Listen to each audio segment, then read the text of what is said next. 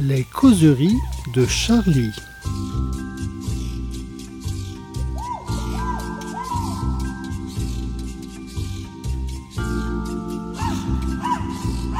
Eh bien, bonjour à toutes, bonjour à tous. Bonjour Fouls. Bienvenue à nos causeries de Charlie, avec aujourd'hui des célébrités, des gens du show business et de la mode. Ah bon Eh oui. Qui ça Ah Bah toi par exemple. Mais non. Rhys.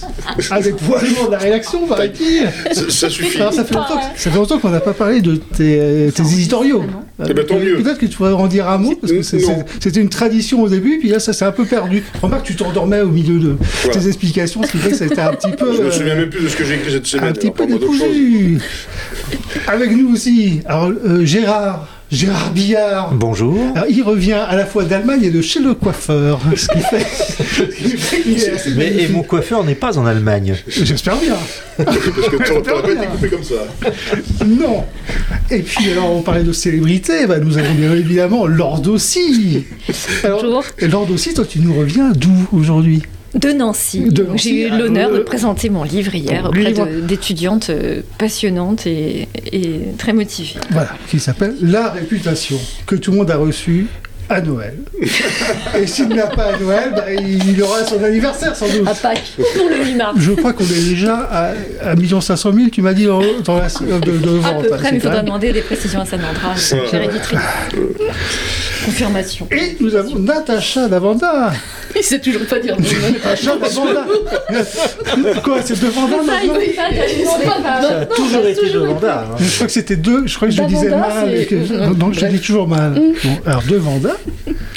Oui. Alors on va commencer par toi, parce que toi tu nous reviens des barrages. C'est un petit peu moins exotique peut-être que ces messieurs dames, comme, ah, l'Allemagne, Alors pas vraiment des barrages, plutôt du supermarché, on va dire. du supermarché. Parce que tout allait bien.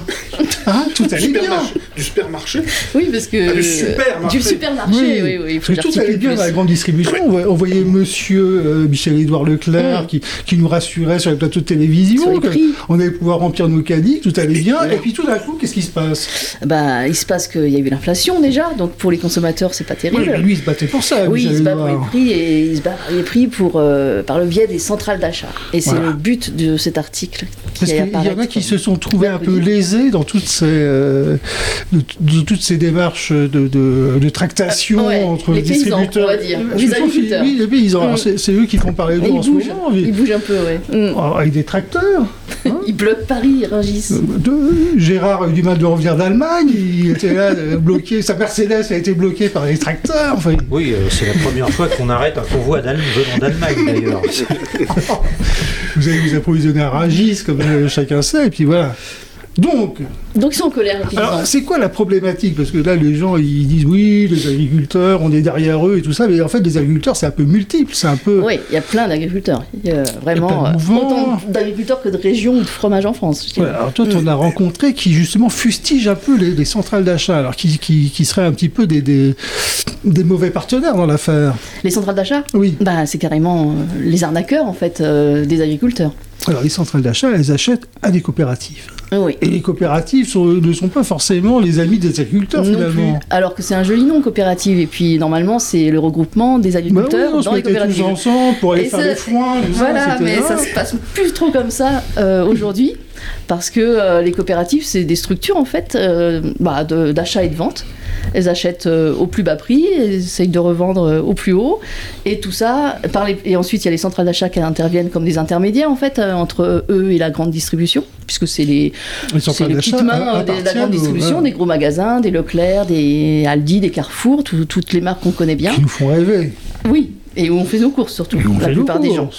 Et, euh, et ça, ça s'appelle euh, ben, le système de la grande distribution qui euh, donc casse les prix. Et les premiers à en payer le prix, justement, c'est les agriculteurs. Oui, parce que eux, ils- ils- en fait, ils, ne- ils ne- ils n'ont plus la main sur leur- leurs tarifs. Et c'est-à-dire que c'est, ils disaient, c'est, c'est un des seuls métiers où on ne peut pas présenter de facture. C'est-à-dire que le- le- Et- Exactement, c'est ça. C'est euh, en fait, euh, euh, ils travaillent et ils savent pas du tout euh, quel va être le prix de leur travail. voilà, c'est Donc, euh, négocié par le- la coopérative. oui, et les centres d'achat. Et les coopératives qui bas. appartiennent même à des marques. Il y a des coopératives qui appartiennent à Bigard. Il y a des coopératives euh, Bigard, pas de l'humoriste, mais de, de fabricants de steak haché. La viande. Charal. On pourrait confondre, parce qu'ils ont à peu près la même tête. Mais oui. Maintenant, les coopératives appartiennent à des marques qui après vont euh, justement défendre ces prix-là au niveau et des les centrales d'achat. aussi, elles appartiennent à des marques de grande surface. Voilà, il y a quatre centrales d'achat, donc c'est très très concentré. Quatre quand en même. France Voilà. et aussi euh, parce que bah, malgré tout il y a quand même des règlements, des normes contre lesquelles euh, certains syndicats d'agriculteurs sont très remontés, bon pas toujours à juste titre, Euh, mais pour, pour contourner tout ça, elles font des centrales d'achat européennes. ouais. Où euh, là, bah, les magasins, euh, disons, de, euh, dont les sièges sont quand même en France, où les actionnaires majoritaires sont français, euh, vont s'allier avec des gros magasins allemands pour faire des super euh, espagnol, structures, ou ou espagnols, même, ou hein, je que c'est suisse pour le clair, européen, voilà. Et, euh, et donc pour euh, toujours, euh, au prétexte de faire plaisir aux consommateurs et de baisser les, les prix, euh, eh ben, vont vraiment baisser les prix, mais aussi les prix d'achat et donc des matières premières, donc euh, de ce que fait- font les agriculteurs. Que ce soit la viande, les céréales, le lait, d'où la colère. La colère. Mais Alors, qui, qui c'est qu'en profite le plus? Est-ce que c'est vraiment les consommateurs ou est-ce que les intermédiaires, comme on dit, prennent des marges importantes Alors, entre les euh, deux tout, tout Parce le que monde. certains, euh, disent, certains disent qu'ils prennent beaucoup, pas beaucoup. Bah, en quoi fait, en tout cas, de toute façon, euh, si par exemple, euh, ça, euh, si on augmente les prix, si la grande distribution augmente les prix, donc les consommateurs payent plus, mais jamais ça se répercute sur les paysans. Mm. Donc sur le producteur en fait. Donc effectivement au milieu il y a bien quelque chose qui vient, euh, qui vient happer euh, le, le bénéfice. Mais est-ce que c'est pour tous les, pour tous les produits agricoles, ce, ce système-là Est-ce que Parce que des fois, on, lit aussi que parfois, certains secteurs de l'agriculture se portent pas si mal que ça, mais que d'autres, par contre, je pense par exemple aux bovins, c'est ceux qui. c'est les éleveurs Alors, bovins, c'est ceux qui soufflent le plus. Je pense que ça peut être conjoncturel aussi, parce que en fonction des accords de libre-échange qui existent, ça peut être parfois la- l'agneau, parce que c'est inondé par la Nouvelle-Zélande. Après, euh, euh, pour tel et tel, euh, à tel et tel moment de l'année, euh, il y a des grandes importations qui arrivent, et donc du coup, ça fait baisser les prix. Là, le bovin, on parlait beaucoup avec l'accord qui est en train de, qui devrait être signé, ou en tout cas peut-être repoussé du Mercosur. Mm. Euh, la viticulture est en péril depuis longtemps. Eux, c'est aussi, ils ont des, des causes climatiques, euh, enfin en péril, c'est Mm. peut-être un grand mot, mais en tout cas, on pouvait penser qu'avant ils s'en sortaient mieux, parce que Mm. c'est quand même des AOP, c'est quand même des, euh, des grands crus, des noms, et puis ils exportaient aussi beaucoup, parce qu'il faut dire aussi que les agriculteurs, il n'y a pas qu'un seul agriculteur, il y a plusieurs modèles, il y a de plusieurs tailles, et ceux qui sont des gros agriculteurs, comme on dit, hein, qui sont, euh, ils font un peu aussi la politique euh, agricole de la France, ils, font, ils, participent complètement au système euh, euh, qu'aujourd'hui ils dénoncent ou d'autres dénoncent. Voilà. T'as rencontré quelqu'un qui s'appelle Bruno Cabrol, dont tu parles, Oui. et qui lui justement a changé euh, sa façon de, de- de voir l'agriculture. Oui, il était c'est- intéressant lui. Ouais, Il- c'est il un ancien. FNSEA, donc il y croyait à fond dans toutes Ouais. Il était un peu sur les traces de son père, c'est-à-dire on, on s'endette auprès du Crédit Agricole pour Mm. acheter des machines, pour produire plus, pour, Il etc., cru. etc. Il a cru vraiment à- au modèle qu'on lui proposait, voilà. parce que c'est un modèle qui euh, a quand même fonctionné. Il faut dire qu'après-guerre, euh, quand on a dit euh, l'agriculture doit nourrir la France, euh, Voilà. les gens étaient en rationnement, etc. Bon, bah là, effectivement, on a plus que nourri, parce que ça déborde de partout, ça Parce que lui, il était dans les vaches, il produisait de la viande. Ouais, il faisait bovin, euh, bovin. viande, et Voilà. aussi le lait. Mm. Donc lui, Il donc lui, a réduit son... Il a, il complètement, enfin il a réduit de beaucoup. euh, il avait 50 vaches, il en a plus que 15, et euh, il s'est mis à faire du, du lait et finalement à fabriquer euh, lui-même des ses yaourts. Donc et ça marche mieux. Non, c'est faux. Tu fais Avec une yaourtière. J'ai jamais fait ça. Tout le monde avait sa petite yaourtière, on se souvient, Bah oui, la petite vrai, yaourtière années orange. 70. tu sais. Non, non, non. C'était que. Oui, c'était Seb qui faisait Ouais. ça. Quand, quand on écoute les- eu. Quand on, évidemment. écoute, quand on écoute les agriculteurs, ils- quand on écoute les agriculteurs, ils voudraient tous un revenu stable, ce qui est normal, Mhm. des prix stables. Mais est-ce que c'est pas un peu, en, euh, enfin, ce système-là, il a existé. C'était dans les pays de l'Est à l'époque soviétique. Effectivement, moi, j'avais fait un reportage en Pologne et les mecs me disaient qu'à l'époque soviétique, euh, les prix étaient fixes et c'était le rêve de tous les agriculteurs. Ils mhm. avaient des revenus qui étaient fixes, qui étaient réguliers, Constants, ouais. voilà, qui étaient constants, que ça produise ou pas. Alors c'est vrai que est-ce que c'est possible dans un pays, dans un système économique libéral, de- d'assurer des prix fixes en fait? Bah, en Parce fait, que c'est ce que euh, tout le monde veut, en fait. certains euh, syndicats, et parmi les plus progressistes de- du monde agricole, hein, la Confédération paysanne par exemple, qui euh, aimeraient qu'on sorte l'agriculture des lois du marché. Donc, est-ce que ça veut dire euh, avoir des prix euh, réglementés? Ben ouais. Oui, sans doute. Ouais. Et peut-être qu'il faut trouver euh, un mixte entre les deux. Peut-être que, voilà, j'imagine. Une société d'économie mixte, voilà. par exemple. Bon, on a un grand monsieur, qui, Ouais. un grand monsieur en France qui est commissaire au plan, euh, qui est Monsieur François Bayrou, Mhm. qui pourrait peut-être sortir l'épisode de l'ornière justement en proposant un plan sur Lui-même, 5 euh, ans. Lui-même, lui-même un tracteur. Lui-même Ah oui, un et des tracteur et des amis agriculteurs, Ouais, hein, un genre la salle, farmer, on peut dire. etc., etc. Donc peut-être, enfin moi je, ah, c'est une proposition que On je fais. Peut-être que la lumière viendra de François Bayrou. On S'il va nous écoute, qu'il On n'hésite pas, On l'attend de Voilà. pied ferme. il tu disais, tu disais la- l'agriculteur qui effectivement euh, s'est mis à faire du lait et à fabriquer euh, après euh, ses propres fromages et ses propres euh, Mm. voilà sans doute son propre beurre et tout. C'est vrai que c'est il y, y a- y y une chose qu'on ne sait pas par exemple c'est que quand quand des agriculteurs vendent euh, vendent, vendent leur lait euh, à Lactalis par exemple, euh, bah, Lactalis non, non seulement leur achète à un prix dérisoire, mais en plus optimise complètement Mm, mm. euh, ce qu'ils achètent parce que euh, le lait entier euh, qu'ils reçoivent il est à peu près euh, il est à peu près à 50% de matière grasse Euh, et le lait entier qui, qui vendent que, que tu trouves euh, que tu trouves dans le commerce il est à 30% de matière grasse 38%, ouais. Mm. voilà 38% donc ça Où veut sont dire passés Ça veut dire quoi eh ben, Où sont ça, ça veut dire qu'ils sont passés dans le 20%? beurre, ça veut dire qu'ils sont passés dans le beurre, ça veut dire qu'ils Dans sont la passés crème. dans la crème, dans- dans- dans- voilà. Donc, euh, donc tout ça, ça fait de, ça fait de l'optimisation euh, en plus. Laitière. Voilà. Et Lactalis qui en Euh, plus est chipote sur le lait qu'on lui amène. Oui, Parce que oui. le, le brave paysan qui croit faire du bon lait, il amène à Lactalis, et puis Lactalis fait un tas de, de, de prélèvements de son lait, il analyse, et dit bah dis donc, votre lait il est pas terrible, il y a des bactéries, il y a des ceci, il y a des cela, il va falloir, tra- va falloir qu'on le traite. Oui. Ah, c'est quand même un peu fort de café. Alors les normes, c'est bien. Ne venez pas contre Non, les mais normes. Nous, on a ras le bol, vous Non, comprenez non, non. Ah, C'est bien qu'il y ait des normes sanitaires. Non mais nous on va tout bloquer, puis voilà. Non mais t'en bois du lait toi Non. Eh ben voilà. ben voilà.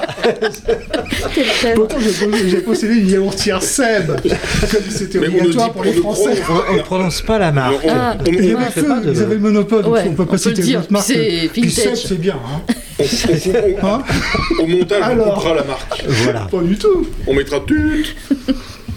Bon, je crois qu'on en a fini. Mais, pas, mais on va en parler sans doute la semaine prochaine, parce qu'on a des Mm. choses sur le feu. Oui. Oui, complètement. Bien. Alors, eh ben, attends, on a, donc on a évoqué des marques, mais s'il y a une belle marque entre toutes, Quoi c'est bien Peugeot. Et qui dit, Quelle et transition qui dit Peugeot, Qui qui dit Peugeot dit Sochaux, Ah oui. et qui dit Sochaux dit Sochaux Football Club. Absolument. Donc nous allons parler avec Laure et Rhys euh, du foot, de voitures, Une fois n'est pas coutume. et de passion. Et vous êtes bien sur Charlie Hebdo. Charlie Hebdo. Alors vous, vous êtes allé carrément à Sochaux. Et oui, moi j'ai découvert en fait euh, cette histoire. J'ai été passée à côté, j'avoue, et j'ai trouvé ça très intéressant, c'est-à-dire l'histoire euh, euh, de ce club qui cet été a failli disparaître, ou en tout cas subir une relégation euh, très violente pour un club qui auparavant était il y a quelque temps encore en Ligue 1 firmament. et a été au firmament exactement. Et, euh, et en fait, on m'a raconté cette histoire de, de- de ce club qui a, a été euh, euh, sauvé, notamment par la mobilisation de ses supporters, avec une levée de fonds Hmm. pour lequel- laquelle 11 000 personnes ont donné au moins 50 euros, sinon plus pour certains, même des gens qui n'ont pas beaucoup de moyens, qui ont donné beaucoup plus. Et au final, ils ont récolté 800 000 euros, qui, ce qui a permis de, de sauver le club. Et je trouvais que cette histoire assez intéressante. Ça raconte aussi, surtout, c'est pour ça qu'on en a parlé, au-delà du foot, c'est l'histoire euh, euh, d'une région qui euh, a subi la désindustrialisation, euh, qui a subi effectivement le- les problèmes de Peugeot de plein fouet, Oui, et ce que- club qui, en effet, a été créé au départ par, une émanation par Peugeot.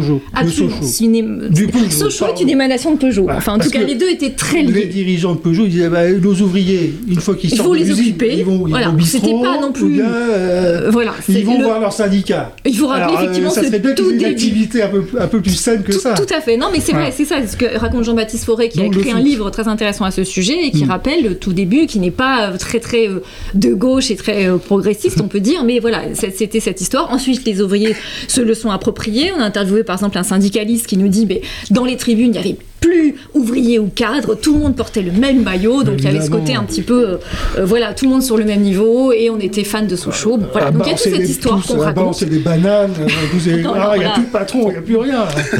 Mais non, non, justement. Parce que Il les semblerait ultras, que même les ultras, parce que les ultras de Sochaux ne sont pas à l'extrême droite. a voilà, pas sont beaucoup, plus intelligents qu'ailleurs. Eh ben, Voilà. S'ils ne sont pas à l'extrême droite, beaucoup de points de comparaison, c'est C'est vrai que le terme ultra te donne, toujours- l'impression que c'est des ultra politiques, alors que c'est des ultra. Voilà, ultra, ça veut dire que ce sont des gens Des à fond, qui suivent tous les matchs, euh, qui vont crier pendant tout le match avec les banderoles, Qui etc. le match Le, le match, le foot Non. un petit peu une religion pour eux. Oui, Un certains bon, m'ont dit. moi, j'avais pas bon réalisé. j'avais jamais réalisé ça, moi. Mais effectivement, ils me disent on est de dos au match Bien pour euh, tenir les banderoles et tout. J'ai découvert tout cet univers du foot. Donc, euh, C'est était mais voilà. Mais oui, mais bon. tu en parles avec des, lumières dans les yeux. dès- oui, jusqu'à un certain point.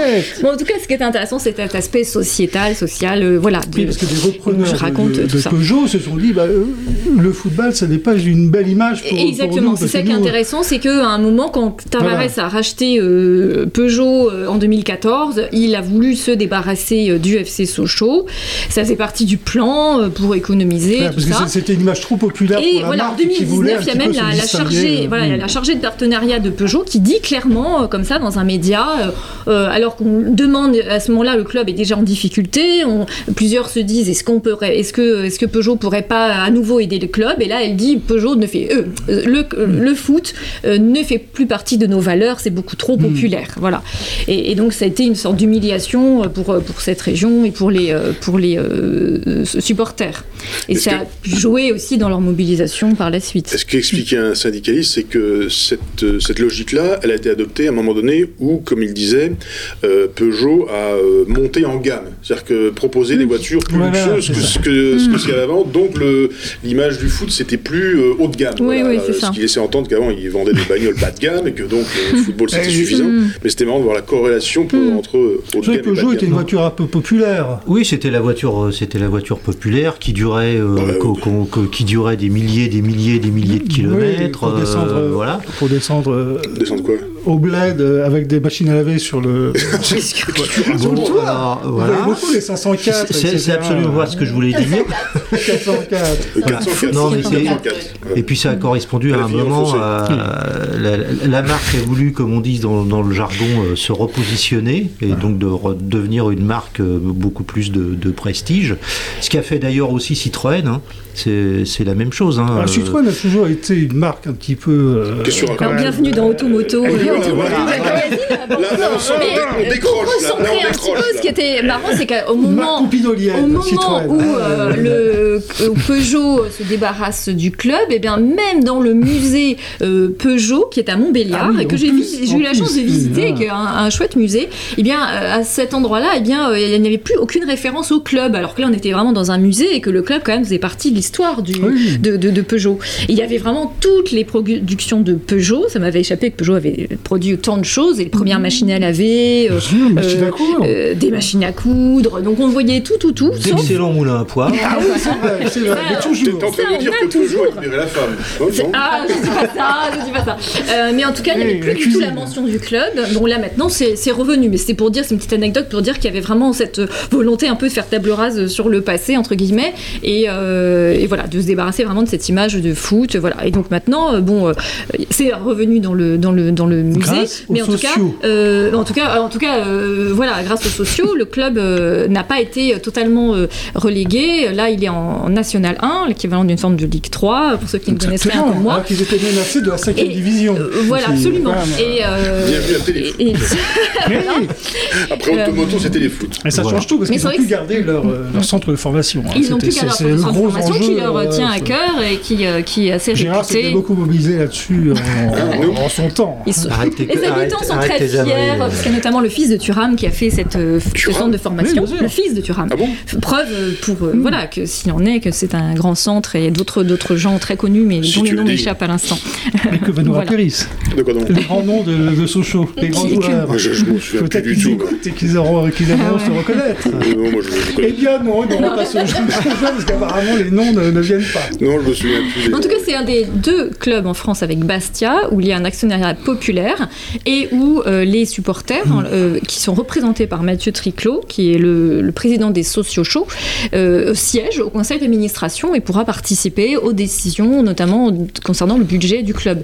Et ça, ça a été, en plus, Ah. c'est important pour eux parce qu'il y a eu des, des- des- une gestion calamiteuse pendant ces dernières années. Le club avait été racheté par des groupes chinois et, très un mal géré. président un peu étrange. Et qui, voilà, un président un peu étrange. Laurent, voilà, et, et, euh, il y avait eu Sur 22, sa carte de millions, visite, 22 c'était millions de, de Un déficit, peu comme sur mon LinkedIn. 22 millions de déficit, ce qui a fait que cet été, euh, le club qui passait devant la DNCG, Voilà, qui est une euh, commission qui vérifie chaque année les, euh, que les finances du club soient suffisamment saines pour pouvoir continuer dans euh, la prochaine saison au même niveau, et bien là, ils étaient risquaient cette Parce relégation. On peut gagner sa place au plan sportif, mais être relégué parce que les finances ne suivent pas. Bon, voilà. Voilà. Eh ben, C'était l'enjeu Tout et ça. ça a été sauvé. Et lors de si, Ça a été sauvé. Pascal. Alors, Ah, lors de scie- complètement, n'est-ce pas ouais. Il a du souci à se faire. donc vous avez vu un beau match. Ah oui, on a. On a oui, euh, Oh, le match était un peu un prétexte, mais, Non, euh, mais c'est vrai qu'on a des très de venir, beaux euh, dessins. euh, voilà. Parce que, parce que juste pour aller. Lise a fait un très beau dessin euh, sur, au niveau de la pelouse. Hein, tu étais vraiment en contact. Nous avons eu la chance d'être euh, T'entendais le, le bruit du sur, cri. euh, d'ailleurs en bordure de terrain. hein, On a été très, très, gentiment et très bien accueillis par les responsables du foot qui nous ont permis d'assister à ce Et tu, match. tu lui as dit que ça jouait pas mal. Bah écoute, même si je suis pas spécialiste mais foot, il faut dire que c'était- c'est vrai qu'il jouait, c'était c'était assez euh, tu n'es pas dynamique. spécialiste de foot, mais Ronaldinho t'a quand même fait une passe. Oui, c'était oui, une fois. Je veux dire, c'est un des Une plus beaux, plus souvenirs de ta vie. Alors, vous C'est intéressant doute... d'aller sur place parce qu'on voit vraiment que le, le stade a été construit tout près de l'usine. Il y a le- une des entrées Oui, de l'usine oui. qui est euh, en face du, du stade. Voilà, Donc c'est vraiment une histoire qui se voit aussi géographiquement dans les lieux. C'est un peu la France qu'on aime. Hein, c'est... Non, Enfin, que tu aimes. On sort de l'usine pour aller au stade, hein, Gérard. Et donc, et donc, vendredi 2, on sera où? On sera à Sochaux pour accueillir quelle équipe? Ah, je ne sais pas parce que moi j'ai la chance le d'aller à. Marseille pour Ah, parce parler que de mon livre. ça, toi. euh, Toi, voilà. Vendredi 2, Voilà. Sochaux Red Star. Et alors Très Bah, bien, on très bien. une belle victoire sochalienne. Mais, mais qu'est-ce que tu racontes là C'est pareil. J'en prie. bah oui. D'ailleurs, par euh, rapport euh, au côté populaire, j'ajoute quelque chose, c'est qu'ils assument aussi ce côté, ce côté populaire, au sens où, euh, par exemple, ils- euh, les, les, les, euh, abonnements dans les tribunes ne sont pas euh, hors de prix. En tout cas, enfin, c'est 100 euros pour, euh, pour une année. Et par, par- à titre de comparaison, euh, j'ai demandé à un cher collègue euh, Charlie, parce que je Oui, ne suis pas droit de abonné. Hein, Je- euh. Les abonnements au PSG seraient autour de 450 euros minimum. Ouais. Euh, et donc finalement, Ouais, ça interroge aussi quand on dit que le foot est Paris, un hein. sport Oui, populaire. euh, on, est, on en est loin. Je veux dire, à 450 euros, c'est pas vraiment un sport populaire hein, Non. Oui. à ce titre-là. Non, non, mais Voilà. Biche, il a, il a résilié son abonnement. hein. Ah oui, et puis il a passé dessous, t'es en train de me dire qu'il est pas assez payé. Il lui a dit qu'il avait un problème de pouvoir d'achat à Charlie Hebdo qui permettait Mais- pas de suivre la Il a saison acheter, il a qu'à acheter autre chose. Voilà. comme il avait l'habitude. Non, c'est le paradoxe avec euh, du foot business et qui. est- Ah, tu défends vraiment bien Sochaux, toi. hein, tu... Ah oui, non, mais t'es- t'es- t'es- Ah bah je suis dans mon sujet. Est-ce que voilà, je t'ai donné c'est 50 intéressant. euros Ah non, non, non, j'avoue, euh, voilà, Tu je peux- ne m'implique pas, euh, je reste Mais non, parce qu'il y, a des- extérieure. euh. parce qu'il y a des sociaux qui sont dans tous les pays, apparemment. Ah oui, c'est vrai. Oui, Oui, alors c'est ce que dit Mathieu euh, Triclot, c'est qu'il y en a eu un dans chaque département en France. Ça veut dire aussi qu'en fait, ça a parlé à des personnes vraiment au-delà euh, de, euh, de la région de, de, Sochaux. Et puis, il y en aurait, il y en a un dans chaque continent. Voilà, c'est ce qui euh, dit. On n'a pas Bah, été, si- euh, donc si vous voulez oui. aider le club Un aux États-Unis, un en Asie. Quand on voit le nombre de continents qu'il a dans le monde, ça laisse un peu sans voix. Donc voilà, il y a- il y a cinq représentants de Sochaux dans le monde. Au total, 11 000, euh, donc beaucoup, euh, voilà, quand même en France et, dans la, et Ah autour bah de, donc de Sochaux. si euh, il y a- il y, a des amateurs c'est de Sochaux qui club. veulent aider le Ah, club, eh sûr. ben, ils peuvent, ils peuvent aussi contribuer. C'est- Ils peuvent toujours contribuer, je crois. Ah, euh, là, Non, non, c'est pas le... alors, Donc, il, la, qu'il la levée de fonds, est terminée. Quoi, qu'est-ce que tu dis Il me semble que la levée de fonds est terminée, mais Ah je pense qu'ils peuvent toujours s'abonner au club, voilà, pour à Charlie. venir. Il n'y a pas de partenariat. Il faut pour d'abord s'abonner à Charlie et ensuite à Sochaux. Ouais. Voilà. C'est vrai. Bah, ce sont des démarches On va proposer un équivalentes. hein, partenariat. Non, non, Non, non, non, non. si. non. Gérard était atterré de voir qu'on la parlait de valeur. foot quand Ah, même. C'est vrai que Charlie Ah, a parce a que- jamais Je n'ai plus de mots. Hein, Gérard C'est mêmes valeurs, le foot et Charlie. Enchaîne. Donc, tous vendredi pour le Social Star. Donc, on vous dira le score dans la Alors, prochaine causerie.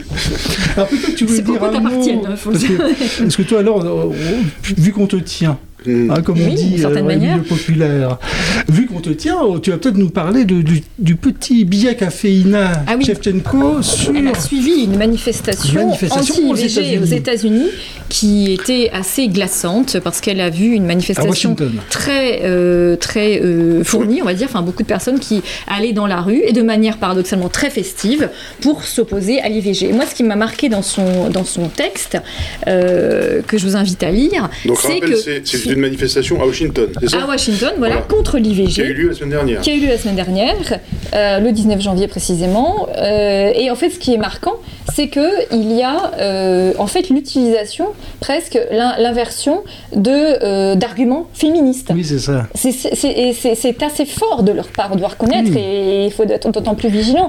Euh, et il y a une, un groupe qui s'appelle Féministes pour la vie.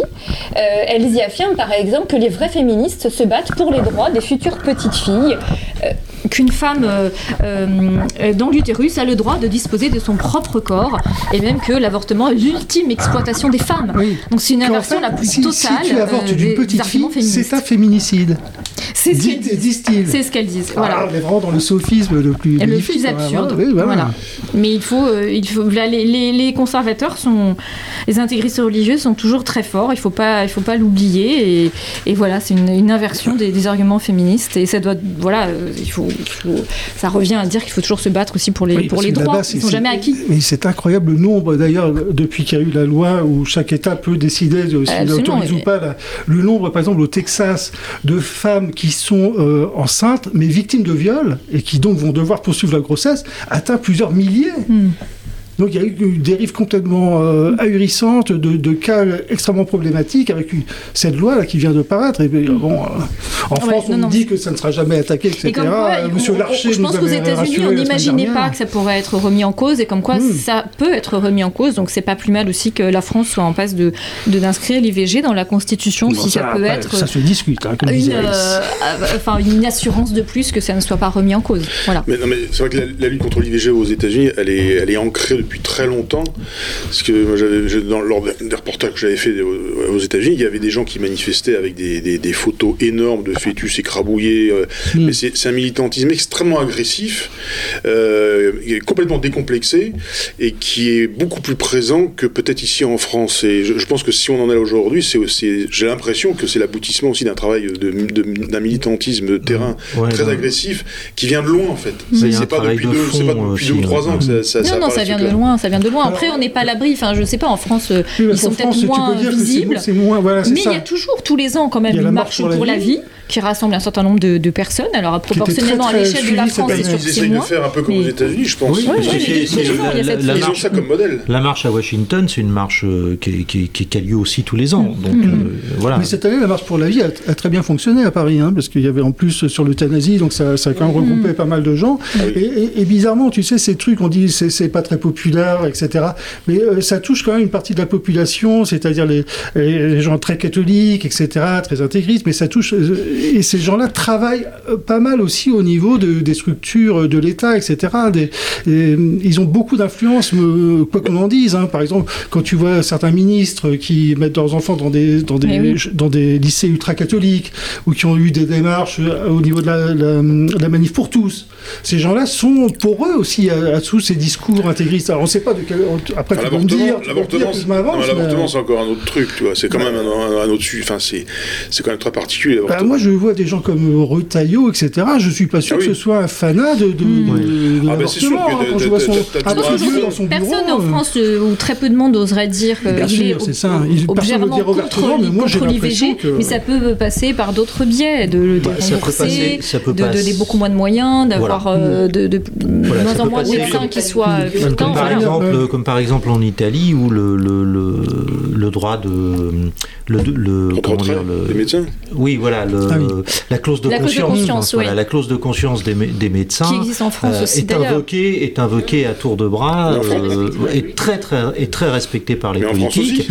Oui, ce qui fait que euh, ce qui fait qu'il y a des tas de régions en Italie où, euh, où on Où peut c'est pas compliqué, avorter. c'est Voilà, voilà, c'est compliqué, Ouais, c'est ouais. compliqué d'avorter. Les, les femmes sont obligées de changer de région, d'aller dans d'autres. Alors bon, c'est c'est aussi euh, c'est aussi compliqué par le fait que les politiques de santé dépendent euh, dépendent de la dépendent des régions. Ouais. Euh, Si tu changes de région, tu n'auras pas les mêmes prises en on charge. n'aura pas les mêmes remboursement, prises en- etc. voilà, il n'y aura Ouais. pas les mêmes prises en charge, mais euh, mais le, le, le, le combat euh, le combat contre euh, contre le, le droit à l'IVG, euh, c'est c'est c'est un combat euh, c'est un combat permanent chez eux en fait, chez, chez, chez dans, dans tous ces dans tous ces milieux euh, dans tous ces milieux euh, catholiques. euh, Et puis c'est rappelé chaque chose. année, pres- ou presque par le pape en fait. Euh, On l'oublie Oui. d'ailleurs, c'est toujours. Oui, moi ça me surprend parce que ça fait toujours moi une dépêche AFP, genre le pape, euh, c'est à nouveau prononcé contre l'avortement, mais en fait c'est presque une banalité parce que c'est vraiment, c'est même pas une information, c'est totalement II, il inscrit. génocide. euh, Voilà, c'est toujours des voilà. propos très forts. Il y a des comparaisons avec le nazisme, Oui, avec des le génocide. Enfin,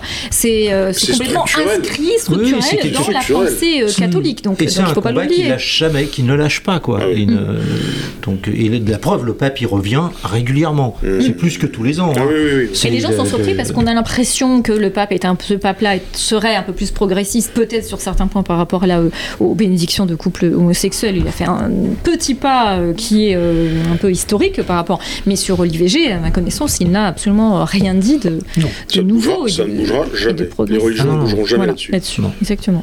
Donc nous resterons nous-mêmes vigilants. Exactement. Et Il faut- autrefois, on disait, je sais plus, il y avait un slogan des anti-avortements qui disait, que parmi les, les petits, euh, il y a peut-être un petit Mozart. euh, Oui, il y a un petit Mozart. oui, il y a un petit Mozart. Maintenant, on va dire, il y a peut-être un petit footballeur euh, là-dedans. Un petit Il y a, peut-être voilà, Un, petit- un, un petit petit champion, un petit futur champion un du petit monde de foot. Voilà, je ne sais pas s'ils diront il y a un petit Turam parce que c'est Ouais, mais Ouais, c'est voilà, peut-être mais- pas la même obédience. Ah, mais voilà, déjà là, quand ils disent euh, c'est des féminicides, enfin, c'est quand même euh, incroyable, quoi, de- d'en arriver à utiliser. Bah, c'est très malin, enfin, C'est très rusé. hein. enfin, c'est- c'est ouais, ouais, ouais, c'est redoutable, Ces gens-là ont tous les tours, mais nous serons vigilants. voilà. Donc, n'est-ce pas Mon qu'est-ce qu'on dit Gérard? On dit allez Sochaux Non, on dit, on dit au revoir, Fouls. On dit au revoir. Au revoir à tous. Bonne semaine et à la semaine prochaine pour des nouvelles causeries et le résultat du match.